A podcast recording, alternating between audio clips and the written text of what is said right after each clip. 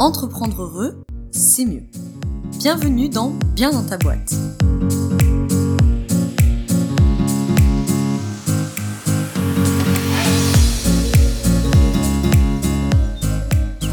Bienvenue dans ce nouvel épisode du podcast Bien dans ta boîte. Je te retrouve aujourd'hui avec le quatrième épisode hors série GDA pour galère d'accompagnant. Tout un hors série de 5 épisodes, en tout cas pour l'instant.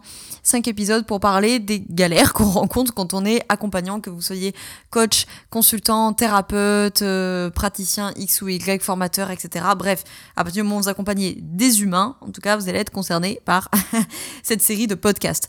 Dans les derniers épisodes, on a euh, parlé de euh, mon client sait pas ce qu'il veut, de j'ai peur des émotions de mon client, de j'ai pas su quoi répondre à mon client. Aujourd'hui, on va parler de la problématique de je ne sais pas vers qui réorienter.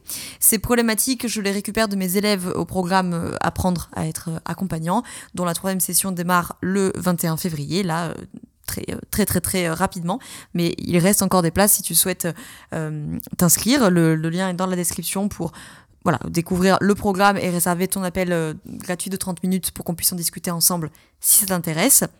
Et donc, grâce à ces élèves des promos 1, 2, 3, là, euh, ça me permet voilà, de voir quelles sont les problématiques qui reviennent très très souvent quand on est accompagnant. Eh ben, il y a souvent cette problématique de euh, mon client sait pas ce qu'il veut, de j'ai peur de gérer ses émotions, de je n'ai pas su quoi lui répondre lors d'une consultation ou d'un rendez-vous.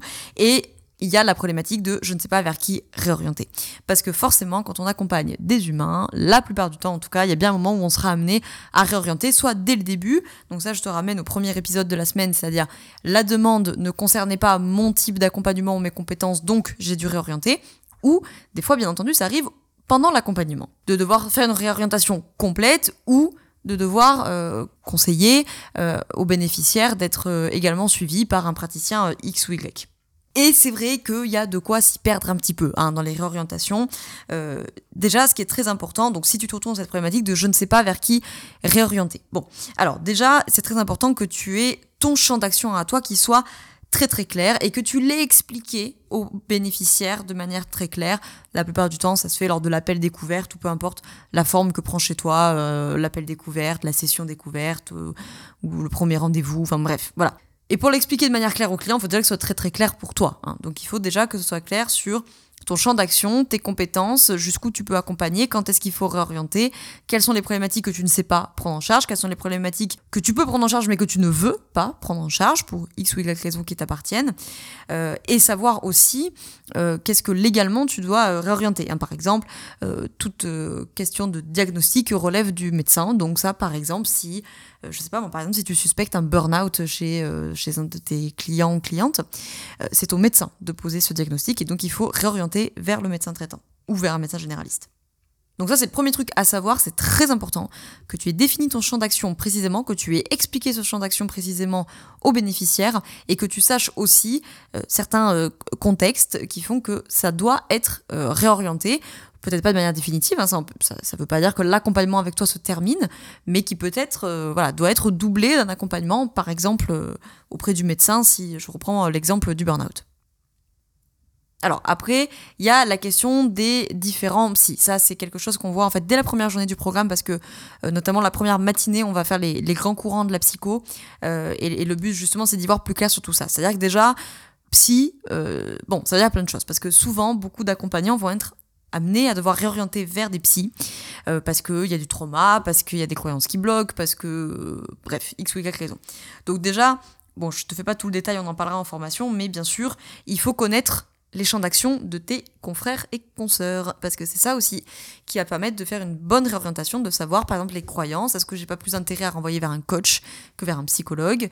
Euh, Mes coachs, euh, d'accord, mais coach de quoi? Coach de qui? Euh, Coach comment?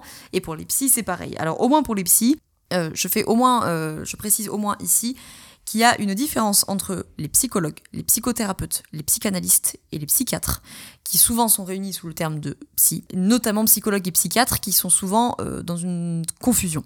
Donc il faut savoir qu'un psychiatre est médecin, c'est-à-dire que ce sont voilà, des, élèves qui ont fait la fac de médecine. Euh, la fac de médecine se conclut au bout de six ans par ce qu'on appelle l'ECN, l'examen classant national. Et à partir de là, les élèves vont pouvoir euh, choisir leur, leur ville et leur spécialité. Et euh, parmi eux, il y a des étudiants qui vont choisir la spécialité de psychiatrie. Donc un psychiatre, il est médecin, Et donc à ce titre-là, il est formé au diagnostic et il est formé à la prescription de médicaments, euh, quels qu'ils soient. Le ou la psychologue, c'est euh, des personnes qui vont faire donc des études de psycho à la fac de psychologie. Pour être psychologue en France, il faut avoir une licence de psycho et un master 2, enfin master 1 et un master 2 de psycho et avoir validé 500 heures de stage et avoir fait une validation de titre. Donc là, c'est pas les mêmes études, ce sont des élèves qui passent par la fac de psycho. Et donc ça fait pas tout à fait les mêmes profils. Euh, je, passe rapidement, on verra tout ça en détail dans le programme, mais c'est déjà pour te donner une idée. Et que chez euh, les psychologues, il y a énormément de courants dans la psychologie, donc tous les psys comme on dit, ne travaillent pas de la même manière entre des courants psychodynamiques, entre les courants euh, cognitivo-comportementaux, les courants humanistes, etc. Donc, si je résume là rapidement, on va dire, on va faire trois grands courants. le courant psychodynamique, qui regroupe euh, beaucoup de travail analytique, dont le plus connu, évidemment, euh, le grand représentant étant Freud, mais là-dedans on retrouve le courant analytique freudien, le courant analytique jungien, le courant analytique lacanien, etc., etc.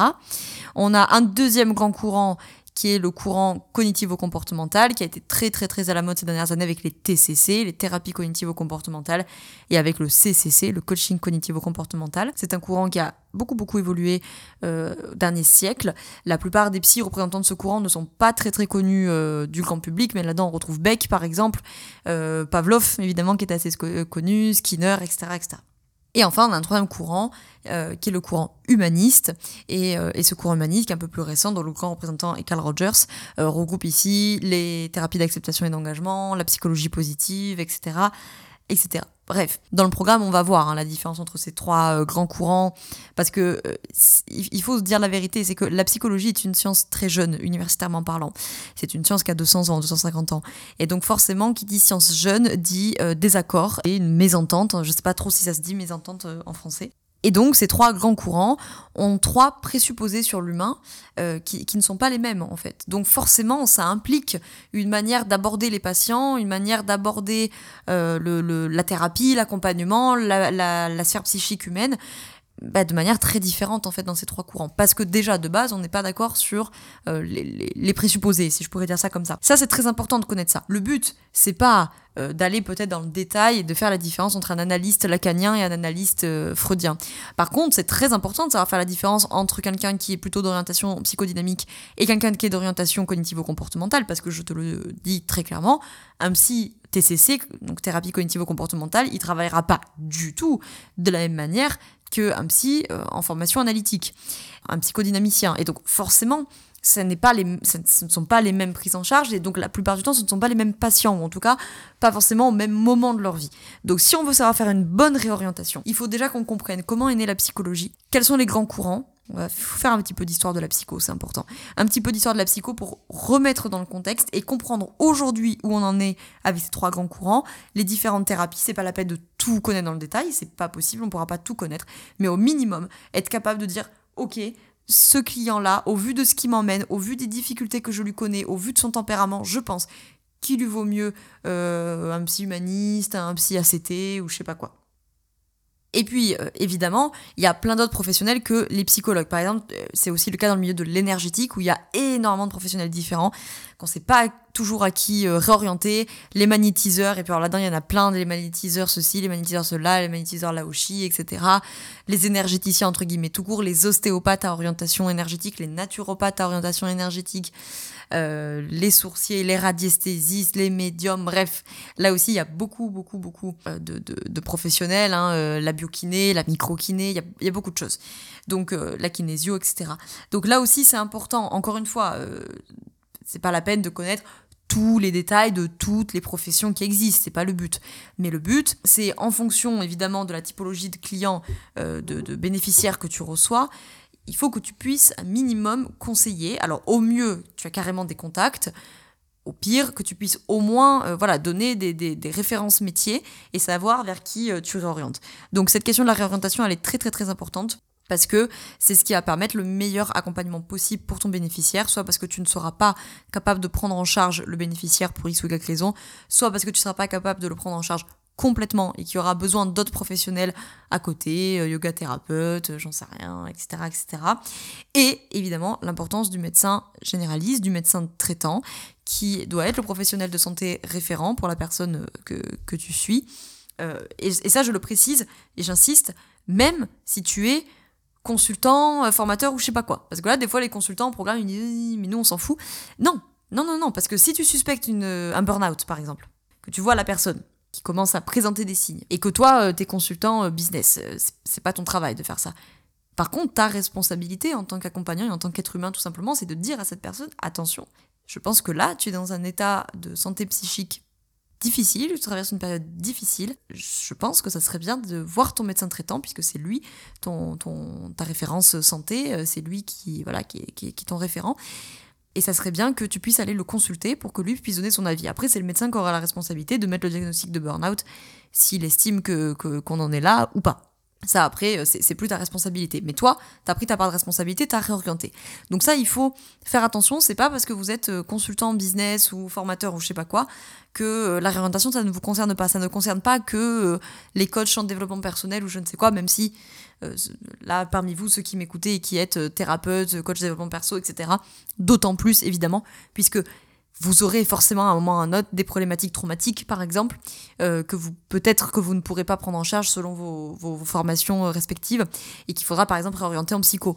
Et là, c'est toujours un peu le bins parce qu'on se dit, oh là là, euh, psycho, mais à qui je réoriente? Et puis psychologue, bon bah, des psychologues, il y en a plein, plein de spécialités, de plein de facs. Hein. les, facs sont orientés en France. Hein. Si tu fais la fac de Grenoble, t'as pas fait la fac de Lyon. Hein. Clairement, c'est pas les mêmes, pas les mêmes orientations. Donc voilà, tout ça est, est important à avoir en tête. J'espère que cet épisode t'a plu et j'espère qu'il aura pu t'éclaircir un petit peu les idées sur cette question de la réorientation. Euh, J'en reviens, hein, je, je, termine euh, sur le premier point. Déjà, il faut bien définir ton champ d'action. Il faut que tu sois très très clair dans ta tête euh, sur qu'est-ce que je peux prendre en charge et qu'est-ce que je ne peux pas prendre en charge ou qu'est-ce que je peux pas prendre en charge complètement. Et si je peux pas prendre en charge complètement, euh, voilà, je te conseille, je le dis beaucoup euh, pendant la formation, mais se constituer petit à petit un carnet d'adresses avec les voilà des, des, professionnels sur lesquels tu as l'habitude de renvoyer, en qui tu as confiance et surtout où tu sais que ta typologie de client aura souvent besoin d'eux. Hein. Voilà, moi par exemple, évidemment, dans mon carnet d'adresses, j'ai beaucoup de, de, collègues psychologues avec lesquels j'ai fait la fac de, de psycho, j'ai beaucoup de collègues énergéticiens, ostéopathes par exemple la yoga thérapie, qui je renvoie souvent vers des ostéopathes. Ça, c'est important de les avoir sous la main, entre guillemets. J'espère donc que cet épisode t'a plu. Si c'est le cas, n'hésite pas à le partager à des collègues accompagnants qui pourraient euh, peut-être en apprendre un peu plus sur la réorientation et être intéressés par ça. Je te retrouve demain pour le dernier hors série, en tout cas pour l'instant, euh, de, de, GDA, de galère d'accompagnant, où on va parler de justement mon client vit une situation difficile. Et justement, là, peut-être qu'il y aura lieu de réorienter parce qu'il y a une difficulté, il y a un trauma, etc. Donc on va parler de ça euh, dans l'épisode de demain. Je te laisse dans la description le lien vers le programme Apprendre à être accompagnant pour que tu puisses découvrir découvrir le programme et éventuellement réserver ton appel découverte si ça t'intéresse. Euh, le programme commence le 21 février, donc les inscriptions se terminent le 20 février euh, à minuit, évidemment. Voilà, il y a déjà des places de partie, donc euh, n'hésite pas à réserver ton appel. Entre guillemets, ça coûte rien, à part quelques minutes de ton temps, pour voir si ça pourrait te convenir. Je te remercie d'abord, petit 1, je te remercie d'avoir écouté cet épisode jusqu'au bout, et petit 2, je te souhaite, je vais y arriver, je te souhaite une très belle journée ou une très bonne soirée, selon quand tu m'écoutes, et surtout je te souhaite d'être bien dans ta boîte. Ciao ciao